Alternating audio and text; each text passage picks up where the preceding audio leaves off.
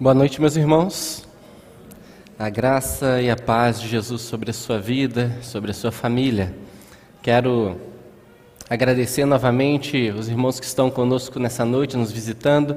Sejam muito bem-vindos e que você possa realmente abrir o seu coração diante de Deus e receber aquilo que Ele tem para falar com você ao seu coração.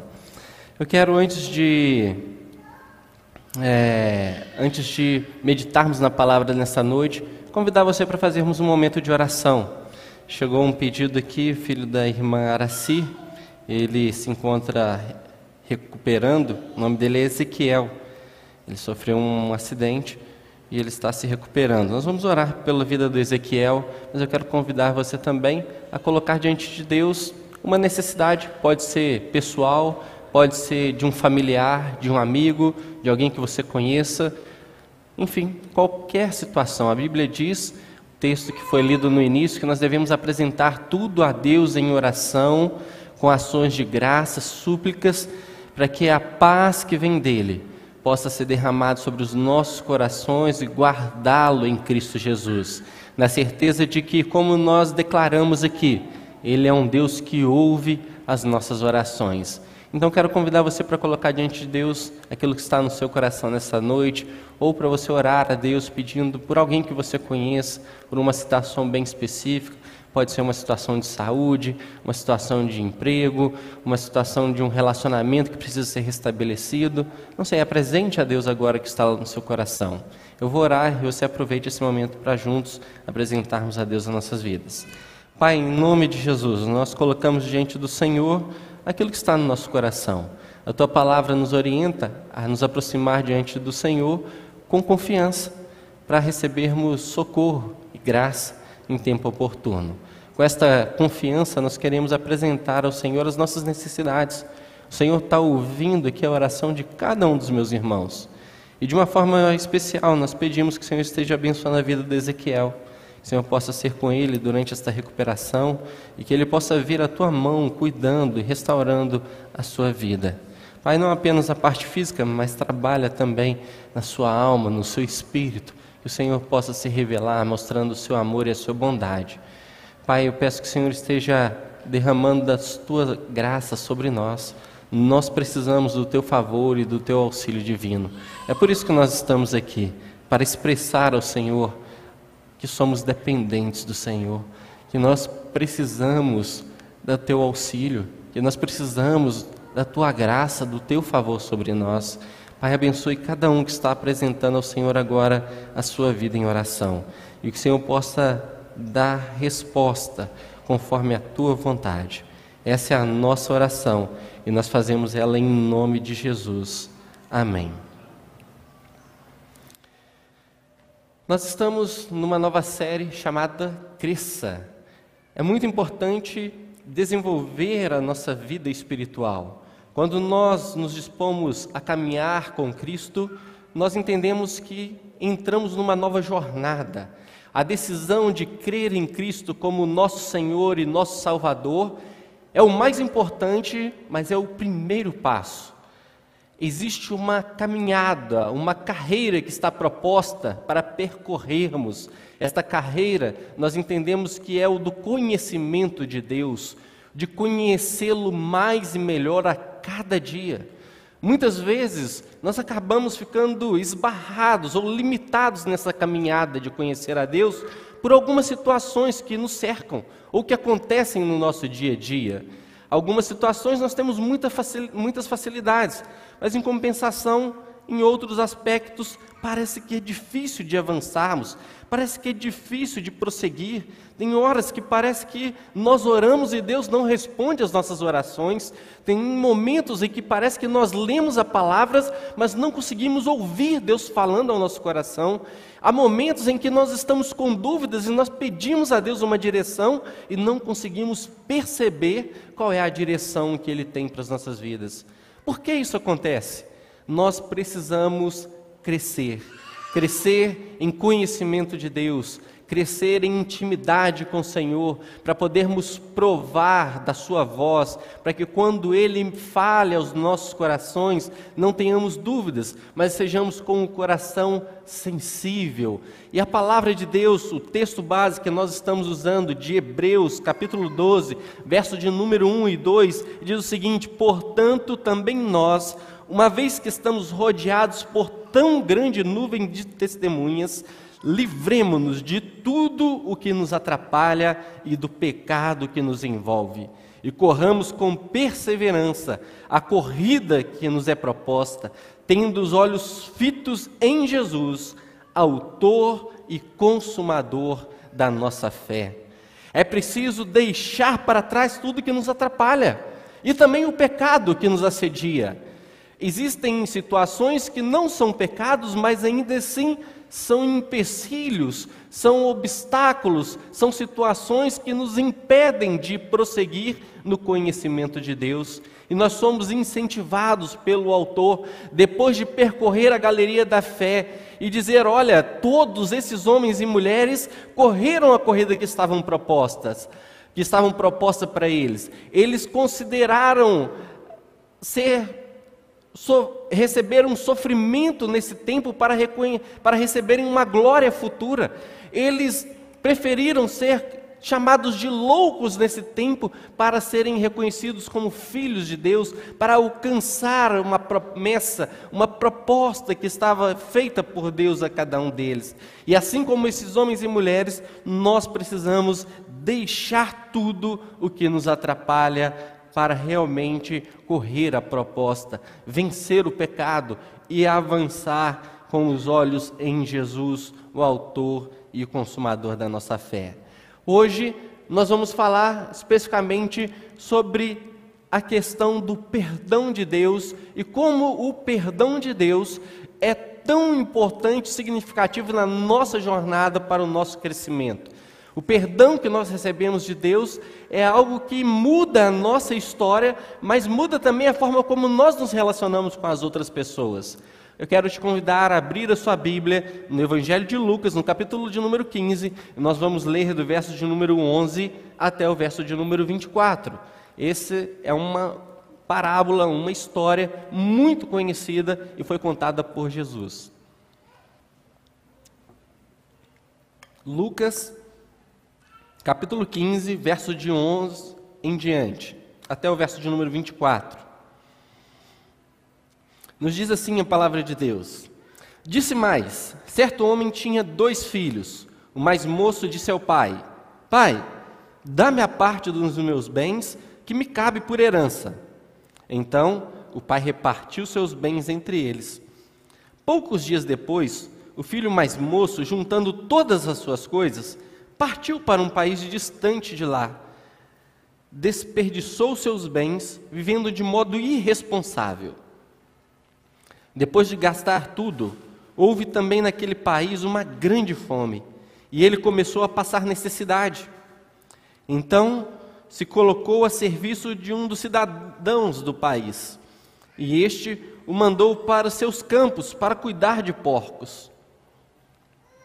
Ele desejava encher o estômago com as alfarrobas que os porcos comiam, mas ninguém lhe dava nada. Ele, porém, caindo em si, disse: Quantos empregados de meu pai têm fartura de comida, e eu estou aqui passando fome? Vou me levantar, irei até o meu pai e lhe direi: Pai, pequei contra o céu e contra ti não sou mais digno de ser chamado teu filho. Trata-me como dos teus empregados. E levantou-se e foi para o seu pai. Estando ele ainda longe, o seu pai o viu, encheu-se de compaixão e, correndo, lançou-se ao seu pescoço e o beijou. E o filho lhe disse: Pai, pequei contra o céu e contra ti, não sou mais digno de ser chamado teu filho. Mas o pai disse aos servos: Trazei depressa a melhor roupa, vou vesti-lo, pondo-lhe um, an... ponde-lhe um anel no dedo e sandália nos pés.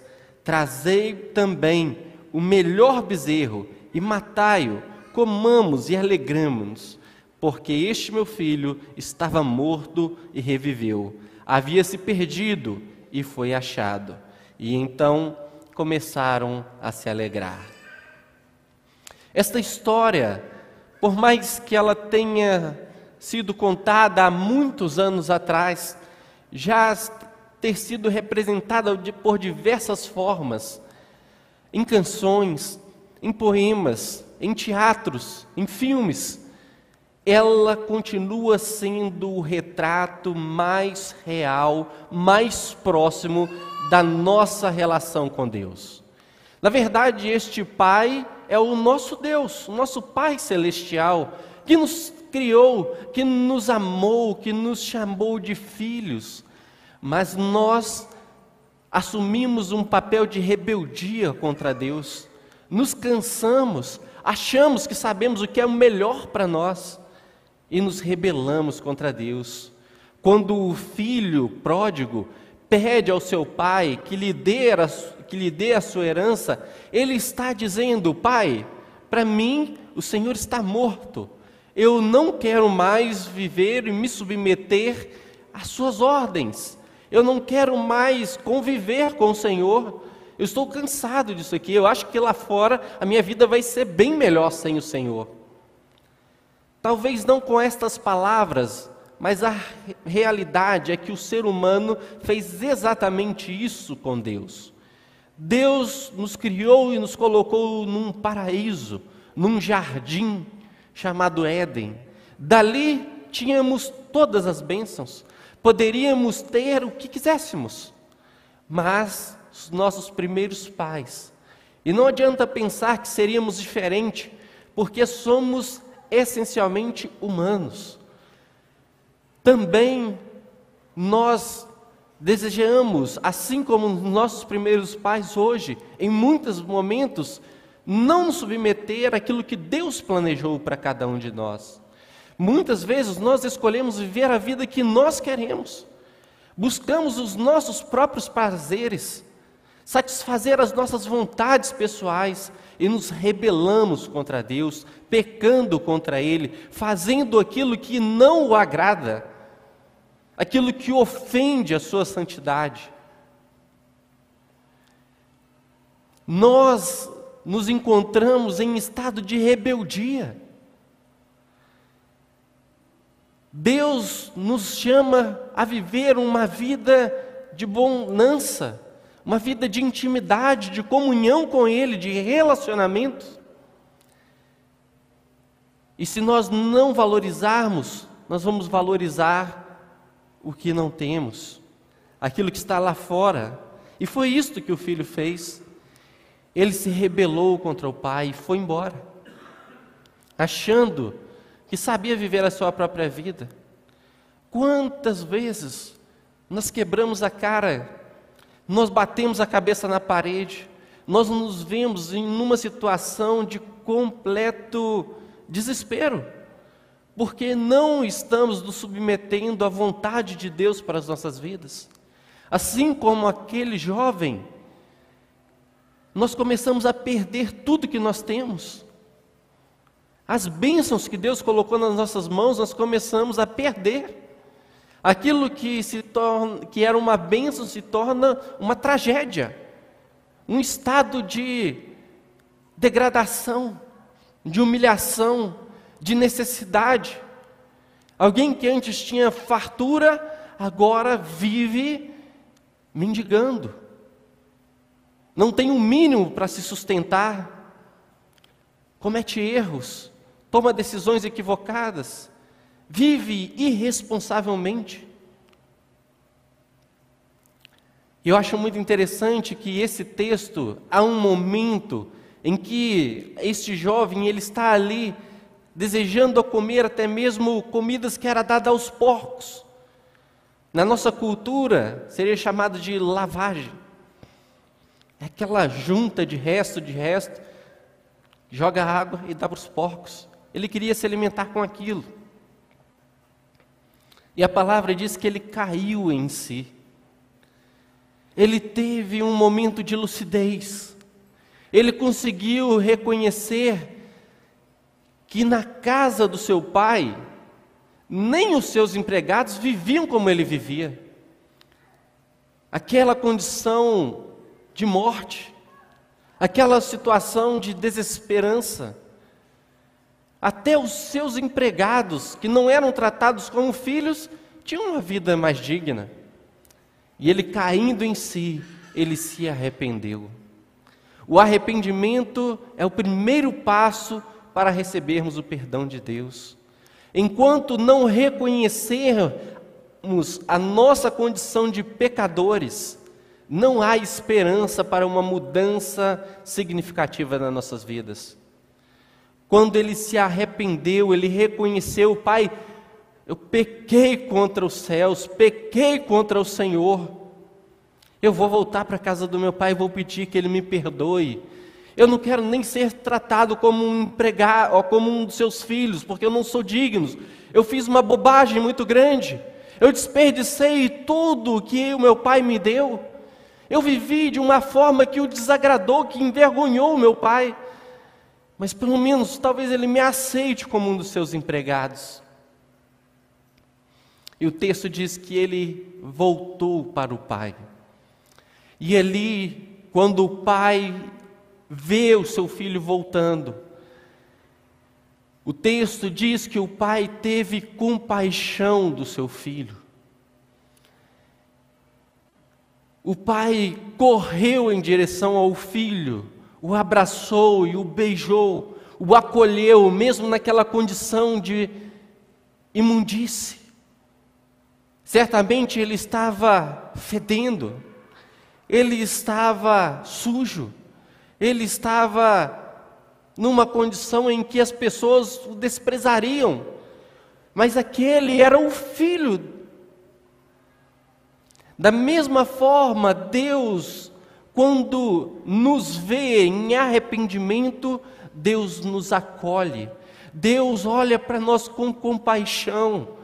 E a prova do seu amor por nós é que Cristo morreu em nosso lugar quando éramos ainda pecadores, quando não queríamos saber de Deus, quando não queríamos saber se nós estávamos agradando Ele ou não. Ele simplesmente estendeu as suas mãos para nós. O profeta Isaías nos diz que os ouvidos do Senhor não estão tampados para que não possa ouvir as nossas orações, e nem as suas mãos estão recolhidas para que não possa nos abençoar ou nos socorrer. Mas ele diz que há algo que faz separação entre nós e Deus. E o que nos separa de Deus são os nossos pecados, a nossa maldade, o nosso desejo de viver segundo a nossa própria vontade, segundo a nossa própria avareza, segundo a nossa própria vaidade, arrogância, de achar que somos donos da nossa própria vida. O pai sempre tratou o filho com respeito, com compaixão, e ali o pai aceita o filho de volta e o restaura o dá a ele novamente a condição de ser aceito como filho, não como um empregado. Nós somos aceitos por Deus como filhos amados.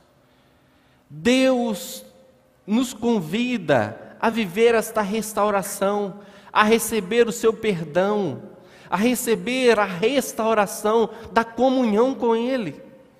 Ele não quer que nós tenhamos uma vida apenas de pessoas que cumprem algumas obrigações religiosas. Porque o filho, ele queria ser tratado como um empregado, alguém queria cumprir com os afazeres da fazenda, cumprir com uma rotina e ter um mínimo ali para sobreviver. Deus não espera que nós nos relacionemos com Ele como um empregado, mas como seus filhos. Ele quer ter intimidade com cada um de nós.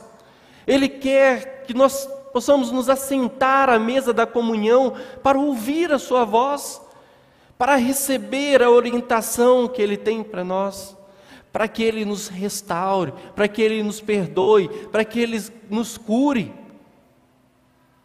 Esta é a vontade de Deus, mas só nós, vamos, nós poder, nós só podemos viver essa restauração, receber esse perdão de Deus, se nos arrependermos dos nossos pecados. O arrependimento é o primeiro passo para recebermos o perdão de Deus. A ideia de arrepender-se é primeiro você reconhecer que está numa direção errada. A direção que nós estamos vivendo não é a direção que Deus sonhou para nós. Aquilo que nós estamos fazendo não é aquilo que a palavra de Deus nos orienta. Então, primeiro eu reconheço, mas eu preciso confessar e mudar de direção. Uma fazer uma conversão e agora voltar novamente para a comunhão do Pai. Para o lugar de onde nós nunca deveríamos ter saído. Algumas pessoas não conseguem avançar nesse processo por causa do orgulho. Orgulho, porque a salvação que nós recebemos de Deus é um grande presente. Nós não merecemos. Não tem nada que a gente faça para merecer. O que difere o cristianismo de todas as outras religiões é a graça de Deus. Todos os sistemas religiosos do mundo você vai encontrar um sistema de compensação, uma forma de você pagar ou minimizar os danos pelos seus erros, pela forma como você vive. Mas Cristo vem nos oferecer a graça. O que, que eu preciso fazer para ser perdoado, para ser aceito por Deus novamente como seu filho? Se arrepender. Tá, eu me arrependo, o que mais? confessar. Tá, o que mais? Não tem mais. É aceitar. É abrir o coração e aceitar o perdão. Não, mas eu tenho que fazer alguma coisa. Não, mas eu preciso fazer um sacrifício. Não, mas eu preciso então dar uma oferta, dar um dinheiro. Não, mas eu preciso então me tornar uma pessoa religiosa. Eu preciso ir todas as celebrações. Não, eu preciso começar a servir a minha comunidade. Não tem nada que você faça para receber esse grande presente. Este presente que Deus nos dá na salvação foi conquistado por Jesus. Jesus pagou o preço dos nossos pecados. É uma dívida que nós não poderíamos pagar por nós mesmos, porque nós precisaríamos morrer. Nós só podemos pagar o preço dos nossos pecados através da morte. Por isso nós não poderíamos pagar mas Cristo se entregou na cruz, ele morreu por nós. O castigo que nos traz a paz estava sobre ele. Ele levou sobre si todas as nossas enfermidades. As nossas chagas estavam em Jesus quando ele estava sendo crucificado, quando ele estava sendo açoitado, agredido, era por causa das nossas maldades. E quando ele morreu, ele morreu por mim e por você. De graça, por amor. Ele não espera que nós façamos nada por isso, porque ele já fez tudo o que precisava ser feito. Ele se entregou por nós. E ele nos chama agora a recebermos o perdão gratuito reconhecer que nós somos pecadores, somos miseráveis, somos rebeldes, queremos viver segundo a nossa própria vontade, não ouvimos aquilo que Deus nos diz e quebramos a cara.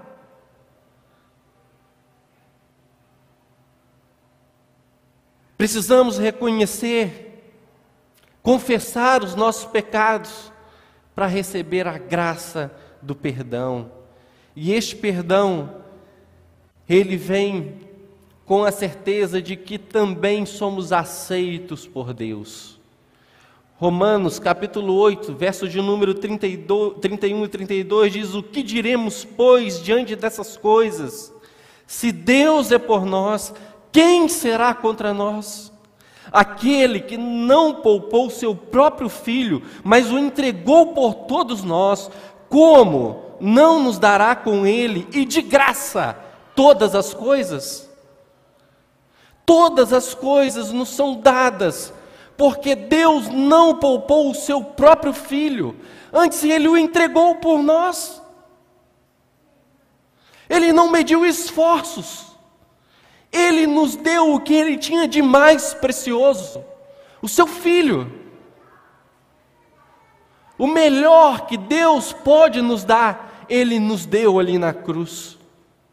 E com esta oferta de amor, Ele nos garante que também nele nós temos tudo o que precisamos. O pai não aceita o seu filho para tratá-lo como um empregado. Nós não somos aceitos por Deus para sermos tratados como pessoas que agora não são aceitas por Ele. Ah, eu te perdoo, tá, mas fica no cantinho aí.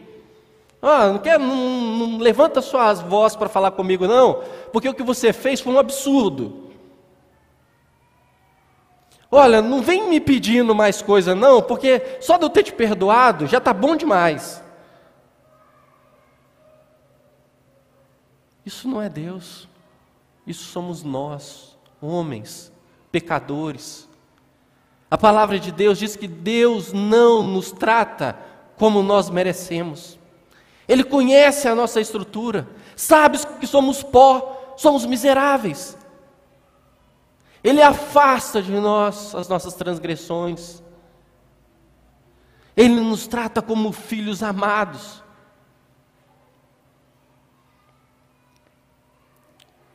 Não é pelos nossos méritos, mas Ele também, além de nos perdoar, nos chama para uma vida de comunhão e de intimidade com Ele, no qual está diante de nós todas as bênçãos, tudo que Deus tem para nos oferecer está demonstrado e entregue através de Cristo na cruz. O apóstolo Paulo percebeu isso e ele escrevendo a sua carta aos Efésios, no capítulo 1, verso de número 2, diz que em Cristo nós somos abençoados com todas as bênçãos espirituais. Não é uma aceitação parcial, não é uma aceitação para um relacionamento como se nós tornássemos seus escravos, seus empregados. É uma aceitação completa. Todas as bênçãos estão à nossa disposição em Cristo Jesus. Fomos aceitos, somos amados, temos um Deus que não poupou seu próprio filho e que está desejoso de fazer parte da nossa vida, de mudar a nossa história, de transformar as nossas vidas, de enxugar as nossas lágrimas, de fazer uma grande celebração, de trazer alegria, restauração, vida e vida em abundância e vida plena. Se você ainda não aceitou este perdão, você precisa simplesmente se arrepender, reconhecer e crer que o sacrifício que Jesus fez por você é suficiente para você ser novamente aceito por Deus. Aquele que não reconhece o sacrifício de Cristo que tenta fazer algo para compensar, é como se ele estivesse dizendo: não, o que Jesus fez não foi suficiente, não vale para mim, eu preciso de mais. Mas na verdade, não, o que Cristo fez foi mais do que suficiente. Mas é algo muito interessante.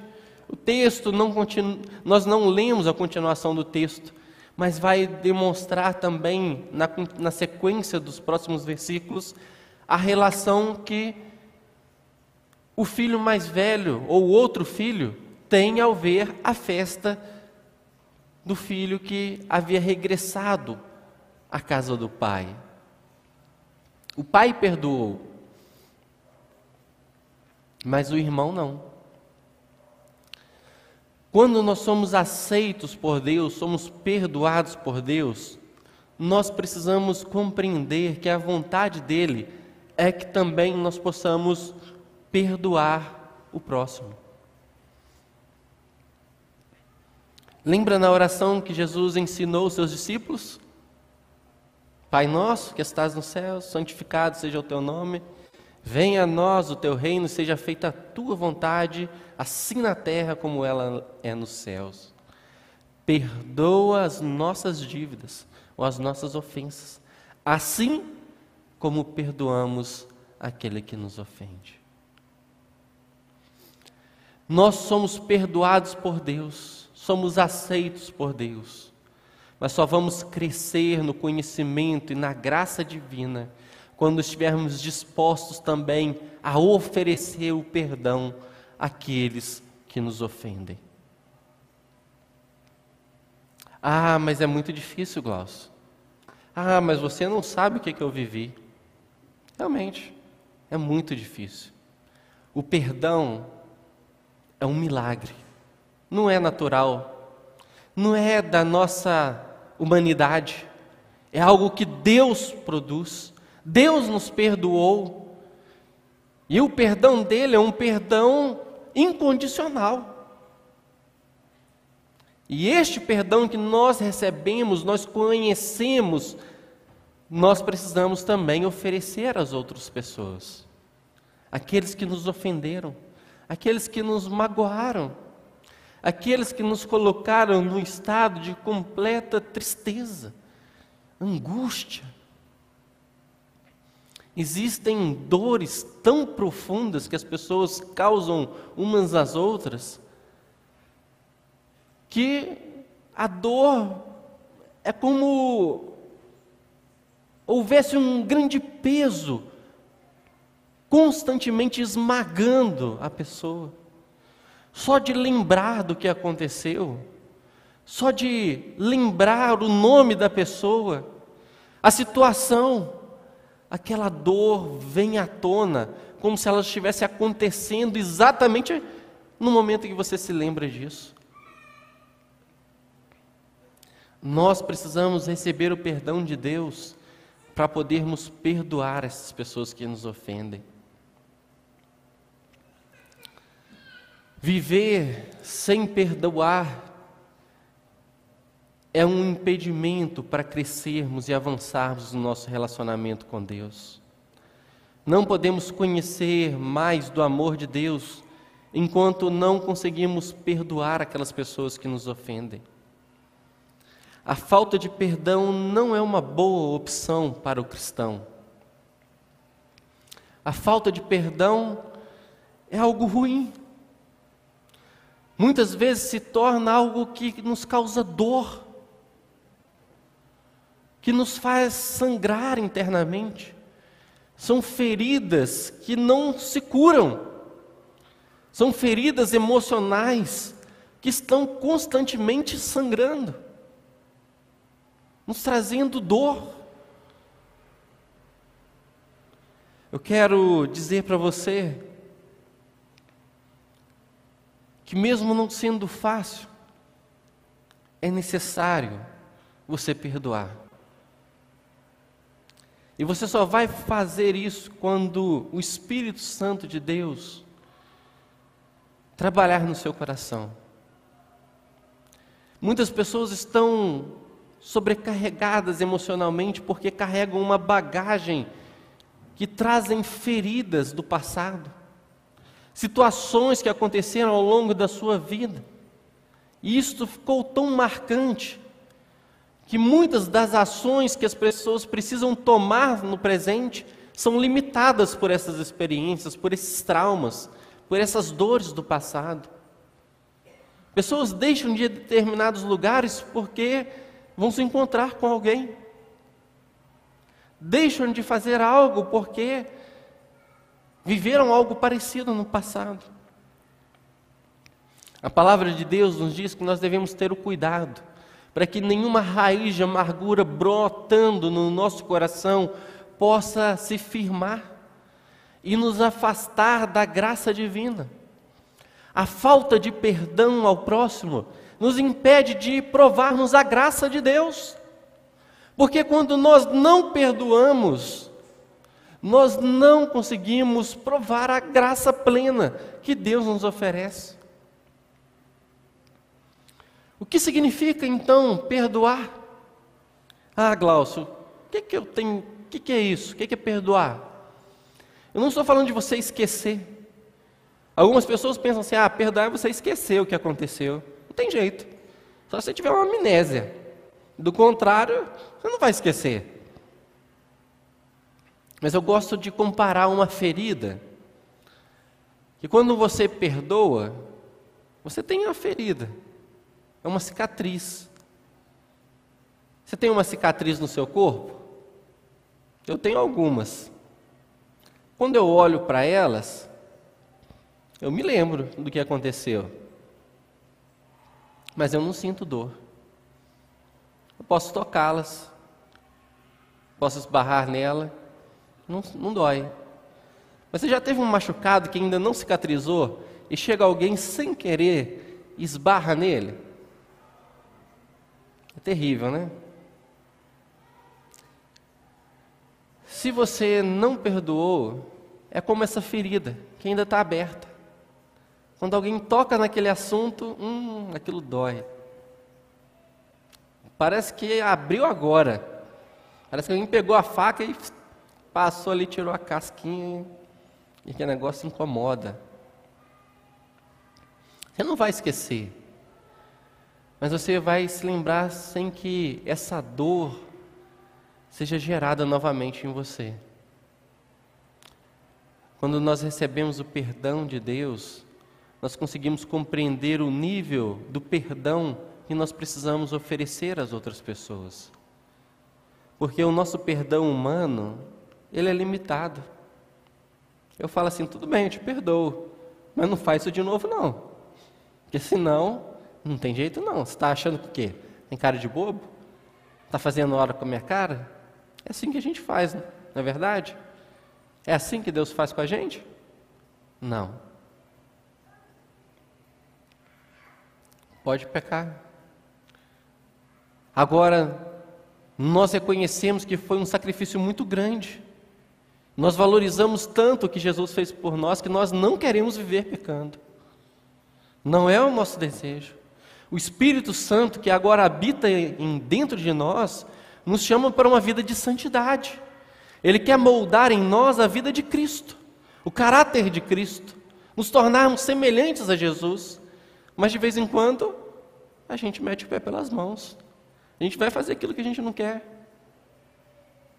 Eu não sei você, mas quando eu era mais novo, não compreendia ainda muito bem essa situação. Eu cheguei até a fazer uma oração que eu falei, Deus, pelo amor, pelo, pelo amor do Senhor, né?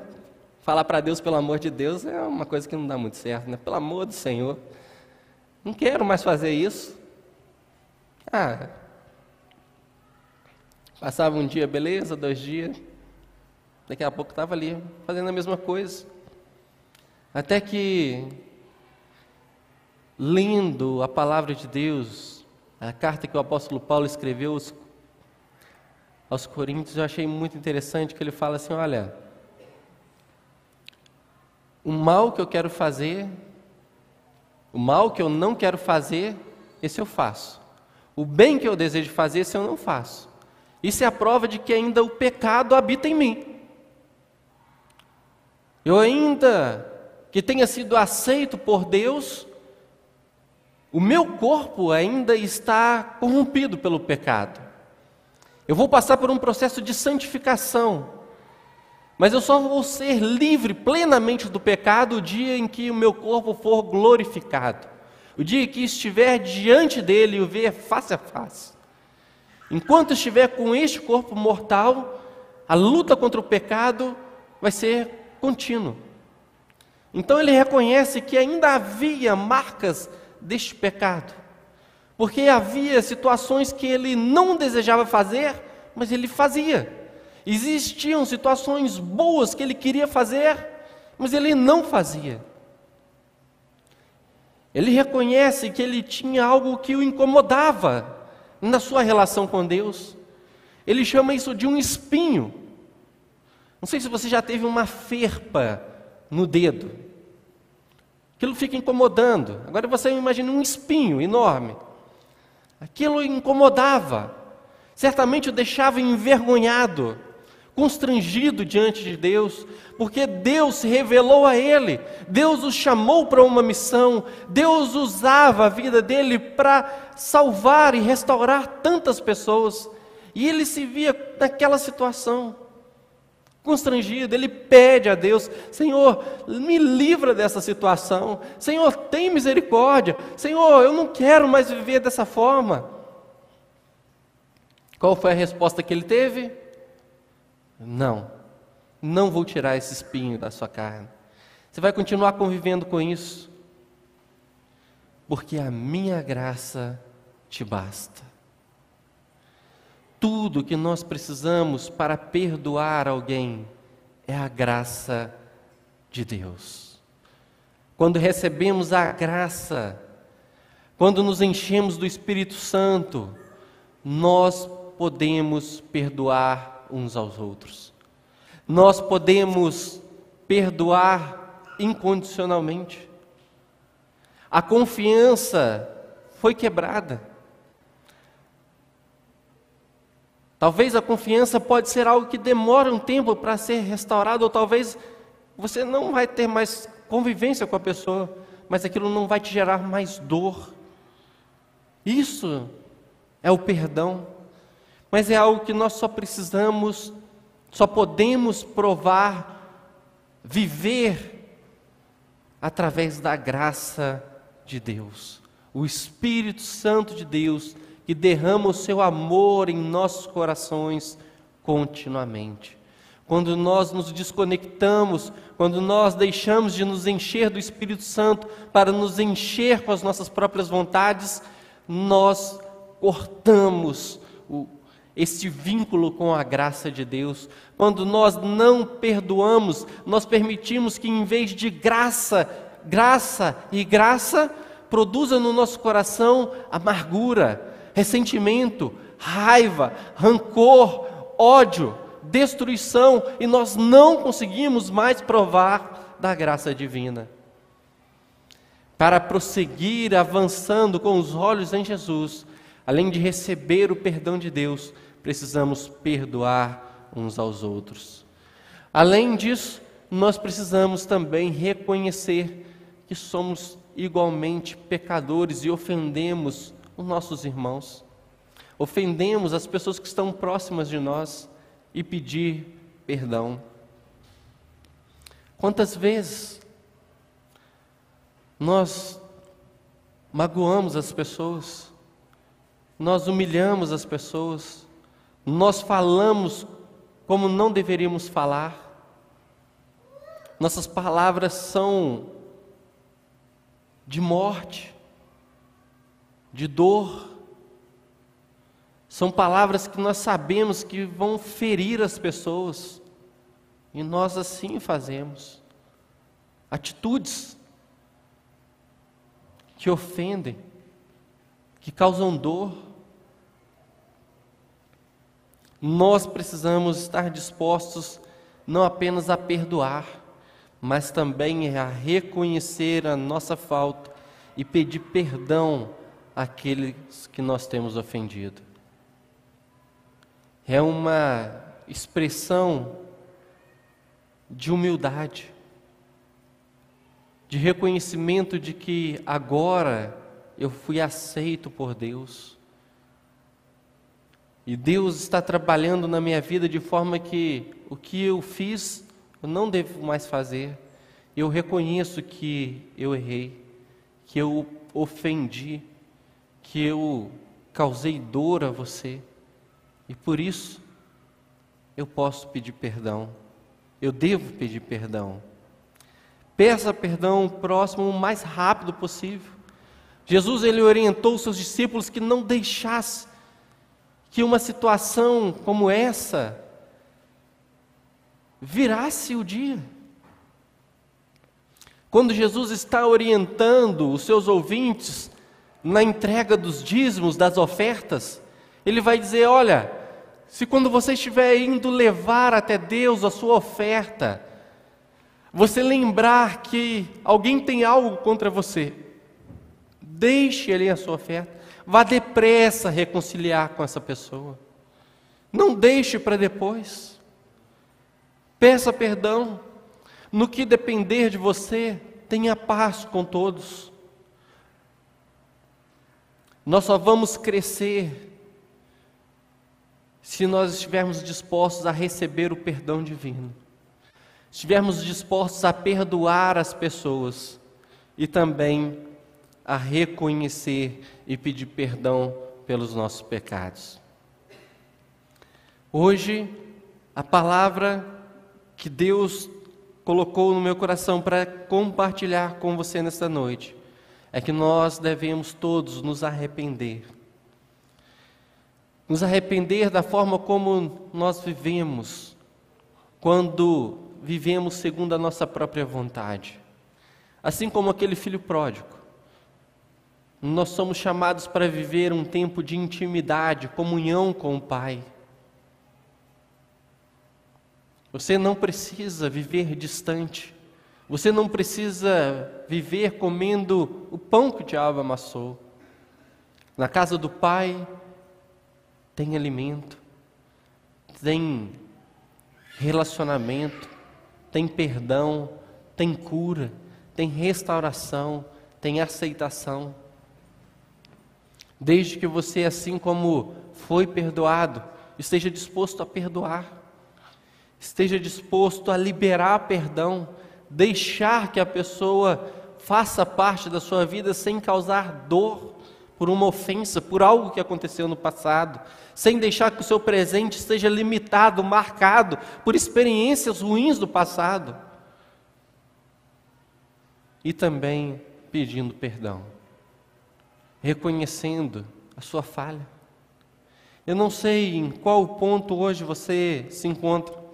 Mas eu creio que para crescermos, para continuarmos avançando no conhecimento de Deus, não podemos negligenciar esta realidade do perdão de Deus nas nossas vidas. A palavra de Deus em 1 João, capítulo 1, verso de número 9. Quero ler esse texto. Na verdade, eu vou ler mais do que o verso de número 9. Se você quiser acompanhar, você pode abrir a sua Bíblia. 1 João, capítulo 1, verso de número 8, primeiro, ele diz assim: Se dissermos que não temos pecado algum, enganamos a nós mesmos e a verdade não está em nós. Então, primeiro, somos pecadores.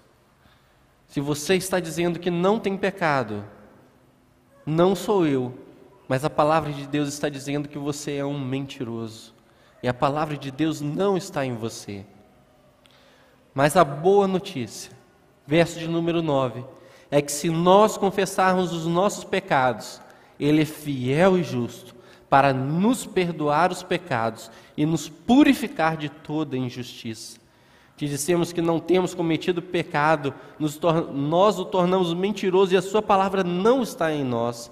Meus filhinhos, eu vos escrevo estas coisas para que não pequeis. Mas se alguém pecar, temos um advogado junto ao Pai, Jesus Cristo, o justo. Ele é a propiciação pelos nossos pecados. Ele é a oferta que foi feita em nosso lugar. E não somente pelos nossos, mas também pelos pecados de todo o mundo.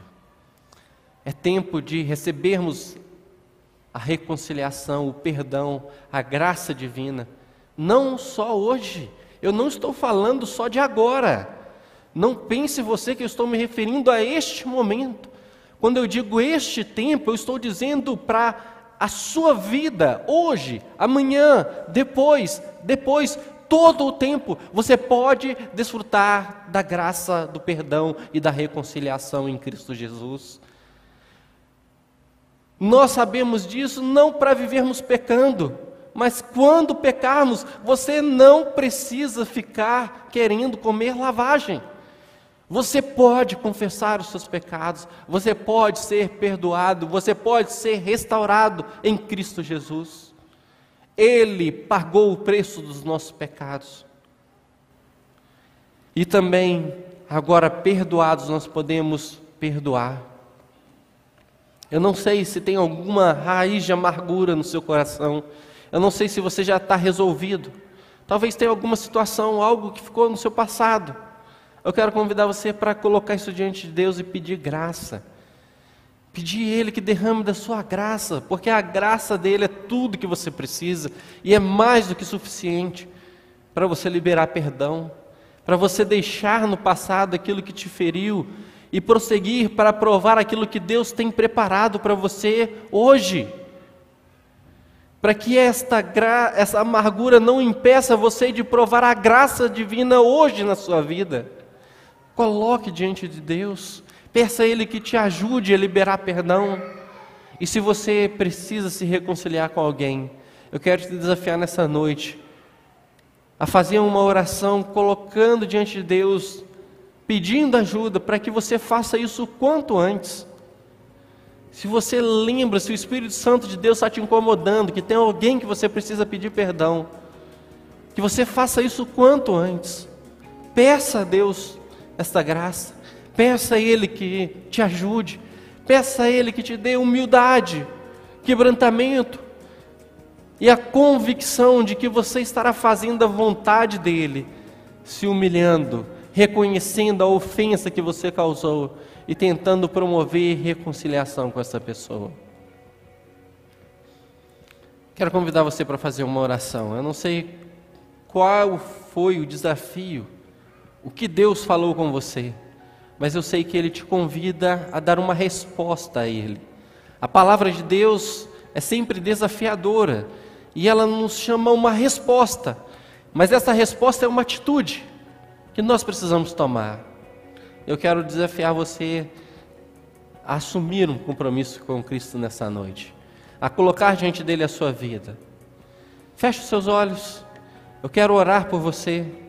Antes de orar por você, enquanto os irmãos já estão orando, eu primeiro gostaria de perguntar se alguém aqui ainda não provou o perdão de Deus na sua vida e quer nessa noite receber, se arrepender dos seus pecados e receber o perdão que Cristo oferece ali na cruz, enquanto as pessoas estão orando por você, se você quiser nessa noite receber esse perdão que Cristo te oferece, dê um sinal com a sua mão porque eu quero orar por você nesta noite só para me saber que você se arrepende dos seus pecados e que você quer uma vida de reconciliação com Deus nessa noite. Alguém quer entregar a sua vida a Jesus? Dê um sinal com a sua mão e eu vou orar por você. Só levantar uma das suas mãos. Você quer se reconciliar com o Senhor?